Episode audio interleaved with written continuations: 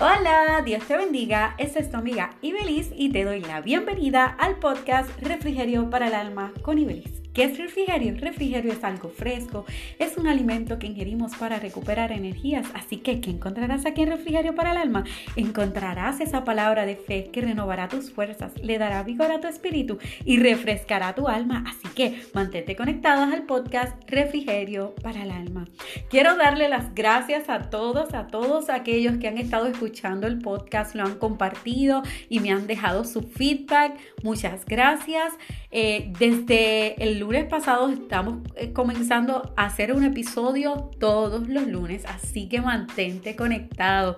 Y estoy feliz porque hoy este es nuestro episodio número 20. Uh, así que ya van 20 episodios de Refrigerio para el Alma. Yo le doy toda la gloria, la honra al Señor porque me da este hermoso privilegio de llegar hasta ti por medio de este audio. También le doy las gracias a todos aquellos que nos escuchan por primera vez. Bienvenido. Si no has escuchado los episodios anteriores, te invito a que vayas y lo escuches. Sé que será de mucha bendición para ti. Así que hoy quiero compartir una palabra que ha impactado mucho mi corazón. Y es que a veces estamos mirando solamente nuestras circunstancias. Y Dios quiere que veamos más allá. Yo no sé si te ha pasado alguna vez que estás en medio de un problema o de una circunstancia en tu vida que tú por más que le das vueltas y le das vueltas, ves que no, como que no tiene salida, como que no sabes qué vas a hacer, no sabes cuál es el próximo paso, sientes que que no es, que es como un laberinto, como que no veo, no encuentro, como que estás en un espacio cerrado. Y Dios te comienza a hablar de promesas que tiene contigo y te comienza a, decir, haré estas grandes cosas contigo. Y entonces tú comienzas a hablarle, Dios, tú me has dicho de promesas, pero es que yo no las veo. Es que yo miro para todos lados y no veo cómo puede ser. O sea, a veces para nuestros ojos físicos es imposible que haya alguna forma de salir de esa situación. Pero me llama mucho la atención cuando Dios le habló, habló a Abraham Primero Dios le habla a Abraham y le dice que saliera de su tierra, que saliera de su parentela, que, que hiciera otra, eh, ¿verdad? Que se saliera de ahí y que, que fuera hacia donde Dios lo dirigía. Y Abraham hizo caso, así que salió. Pero me llama la atención porque en Génesis capítulo, eh, entre el capítulo 12, 13, comienza a hablar, ¿verdad? El Señor a Abraham y dice la palabra que Dios lo sacó afuera y le dice, mira los cielos y cuenta las estrellas. A ver si la puede contar. Yo no sé si, usted si tú alguna vez has mirado hacia el cielo en una noche llena de estrellas y, y tratas de contarlas. Por lo menos yo sé de primera instancia que cuando comienzo a ver el cielo, sé que no las puedo contar porque son tantas. Y me llama la atención cómo Dios saca a, Abraham de donde él estaba, de, de, su situación, de sus circunstancias, y le lo reta a, a, Abraham a que no mirara en ese momento su problema, que comenzara a ver al cielo y comenzara a ver las estrellas. Algo que me llama la atención es que la palabra de Dios dice que Dios cuenta cada una de las estrellas y Dios sabe el nombre de cada una de ellas y tú sabes cuántos millones y millones y millones de estrellas hay en las constelaciones en el cielo. Demasiadas. Y todas las conoce Dios por su nombre. O sea, cada una tiene un nombre. Te pregunto, ¿acaso las estrellas son más importantes que el ser humano? Yo creo que no.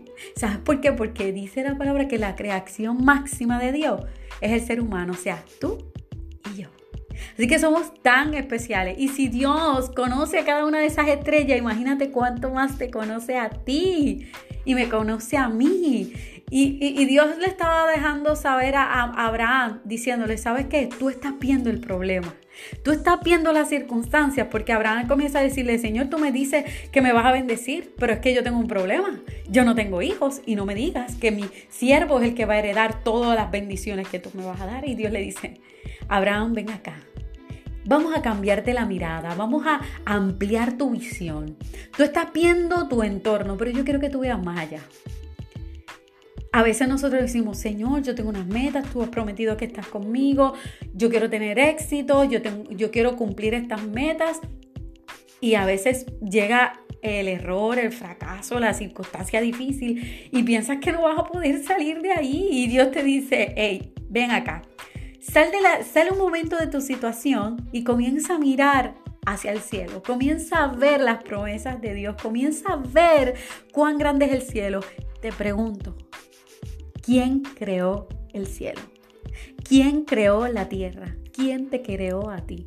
Dios. Dios te creó a ti. Así que él tiene el poder, Dios le está diciendo, ¿sabes qué? Son tantas las estrellas y para mí son importantes, cuán importante tú también eres. Y, y Dios le dice, así como ve las estrellas, así será tu descendencia incontable.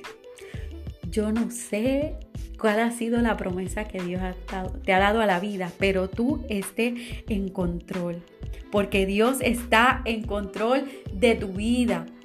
Dios está en control de tu circunstancia, de tu problema, de cómo te encuentres. Así que en este momento, si tienes la oportunidad de levantar tu mirada al cielo, no importa si es de día, no importa si es de noche, levanta tu mirada al cielo y dale gracias a Dios por las bendiciones que Él te ha regalado. Así que en este día no cuentes las circunstancias o los problemas o los obstáculos que tú encuentras. Cuenta las bendiciones que Dios te ha dado. Y si Dios te dio esa bendición que ya disfrutas, ¿tú crees que no podrá hacer más bendiciones? ¿Tú crees que para Dios es imposible eso que tú esperas?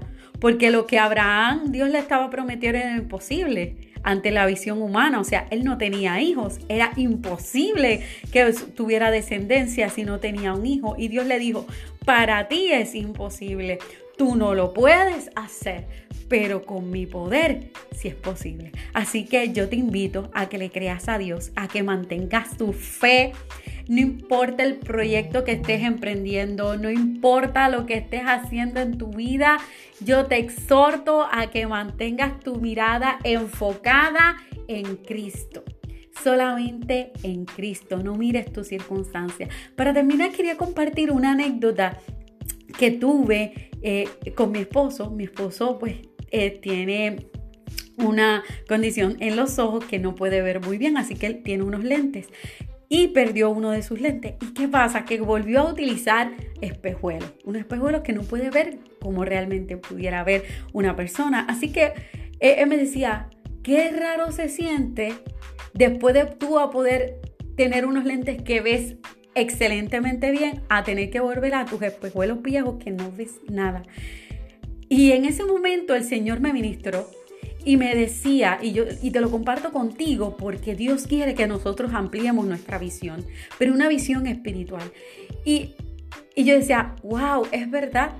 Mientras estamos mirando con nuestra circunstancia de siempre y nos acostumbramos a eso y Dios nos amplía la visión y podemos comenzar a ver desde la perspectiva de Dios y comenzamos a ver más claro, no hay forma en que tú puedas mirar para atrás. no hay forma que cuando tú, cuando vuelves a mirar para atrás, tú dices, no, no, yo no sé cómo yo yo no sé cómo yo no me di cuenta que había otra solución, yo no sé cómo yo no podía ver.